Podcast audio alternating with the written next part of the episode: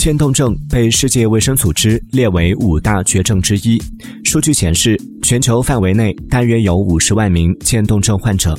渐冻症的平均发病年龄大约在五十五岁左右，患者确诊后平均生存时间为两到五年。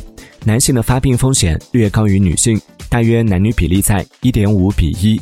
有业内报告认为，因为全球老年人口不断增加和研究经费增加，在二零二零年到二零二七年间，市场规模将以每年百分之五点八的增幅上涨。